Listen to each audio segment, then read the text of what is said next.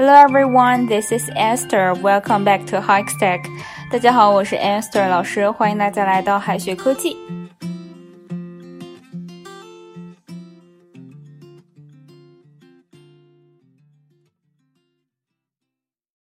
事情办得怎么样了？老外回答说：“It's home free。”这是什么意思呢？Home 是家，free 是免费。那么 home free 是什么意思呢？Be home free 其实跟家没有什么关系，跟免费也没什么关系。它表示做成某事，尤其呢是指非常难的事情，或者是成功完成最困难的那个部分，可以简单粗暴的理解成大功告成。You'll be home free if you work hard enough。只要你足够努力，你就会成功。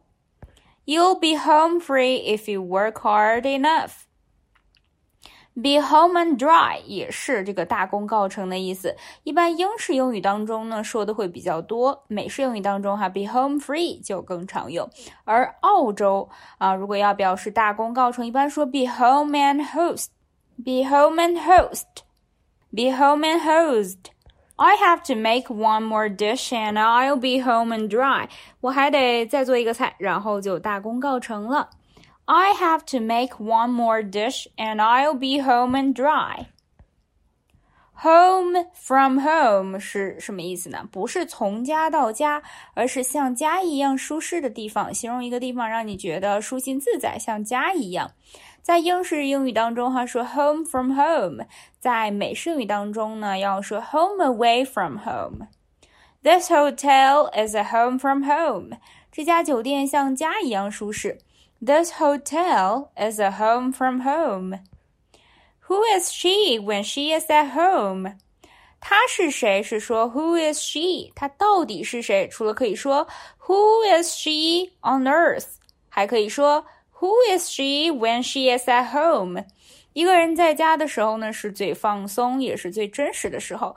Who is she when she is at home？意思就是她在家的时候是谁？意思就是她到底是谁 ？I have never heard of this actor. Who is he when he is at home?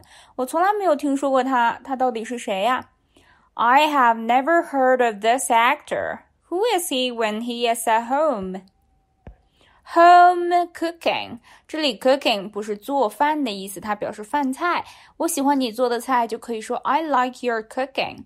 那么 home cooking 就是一般家里会做的菜，那么就是家常菜了。 I didn't make anything good, just some simple home cooking. Eat someone out of house and home，这是个比较幽默的表达。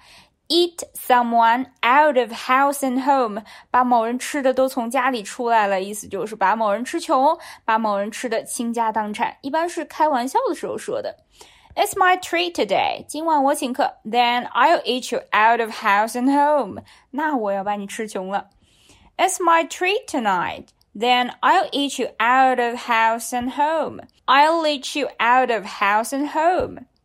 再拓展一些表达，homeboy 是老乡的意思，homeboy，homebody 喜欢待在家的人，homebody，home life 家庭生活，home life，feel at home 舒适自在，feel at home。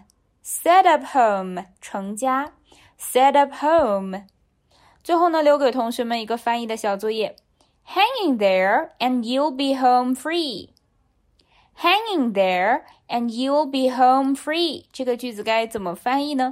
同学们可以在右下角的留言区写下你的答案。好的，以上呢就是我们今天分享的内容了，让我们下一期再见，拜拜。